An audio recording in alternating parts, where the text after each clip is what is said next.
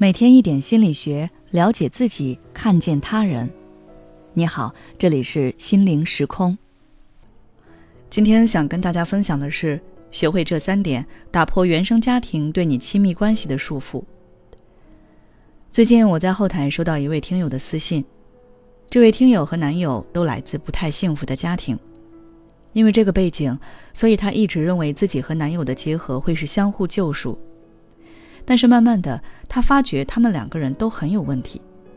虽然他们都很讨厌父母的相处模式，但却在不自觉地模仿他们。比如，她男朋友的爸爸很喜欢骂人，尤其是自己情绪不好的时候，就会骂家里人发火。而男朋友每次跟她吵架，吵到情绪上头的时候，也会骂她。尽管男朋友事后会后悔，也很难改变。而她自己也是。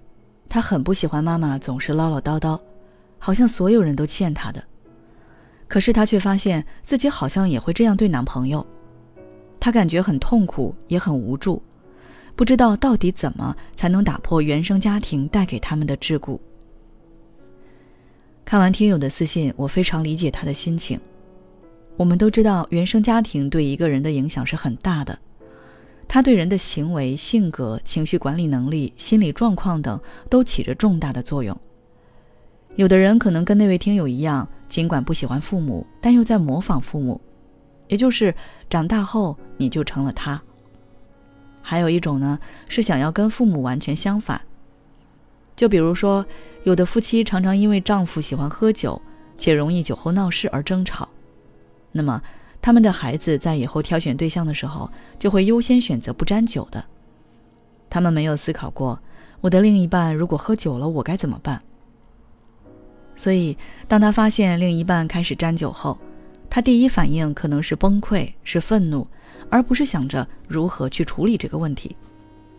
所以，这种相反其实也并没有让他们打破这种原生家庭的代际传承。如果你也是深受原生家庭影响的人，那么面对这种情况，你会怎么做呢？下面我整理了以下几种方法，希望能够给你提供参考。第一，就事论事。当你和另一半起冲突的时候，不要去回忆过去父母争吵时的场景，那是父母之间的问题，并不是你的。你要说服自己从过往的回忆中走出来，告诉自己要就事论事。冷静分析你和另一半之间的问题。当然，你也不要去回忆父母在面对矛盾的时候是如何处理的。尤其如果你不喜欢他们的处理方式，那就更不要模仿了。你可以多向别人去取经，用这些好的经验、好的方法去替代原先记忆中那些你不喜欢的处理方式。你要相信自己是可以摆脱这种束缚的。你可以跟父母不一样。你也能做到跟他们不一样。第二，发生冲突后，给自己一个停顿的时间。人在情绪上头的时候，很容易做出一些自动性的行为，可能你自己都没有意识到。比如那位听友的男朋友在吵架后，会不自觉的再现父亲肆意发脾气的行为。他理智上知道这不对，但情绪涌上来时，理智当然就不见了。所以，你要学会给自己的大脑降温。发生矛盾或冲突后，别急着处理，先让自己缓和一下。比如跟对方说暂停一下，你想冷静冷静，或者离开当下的环境，出去走一走，等情绪稍微平复了再来沟通。第三，向对方表述自己的想法和感受。一段关系的成功是需要两个人一起努力的。只有你一个人肯定是不够的，所以你要邀请对方和你一起处理关系中的问题。平时可以多和对方说说你内心是怎么想的，让对方知道你的感受，理解你的需求，也让他明白你有多在乎他。这样也可以巩固你们之间的感情，减少一些不必要的矛盾。最后，我想说，原生家庭虽然在一定程度上会影响你的亲密关系。但真正决定走向的还是你自己。你的生活是由你自己主导的，你怎么跟爱人相处也是由你自己所决定的。所以，与其纠结于原生家庭，倒不如学着去处理问题，真心的、坚定的去爱自己、爱对方。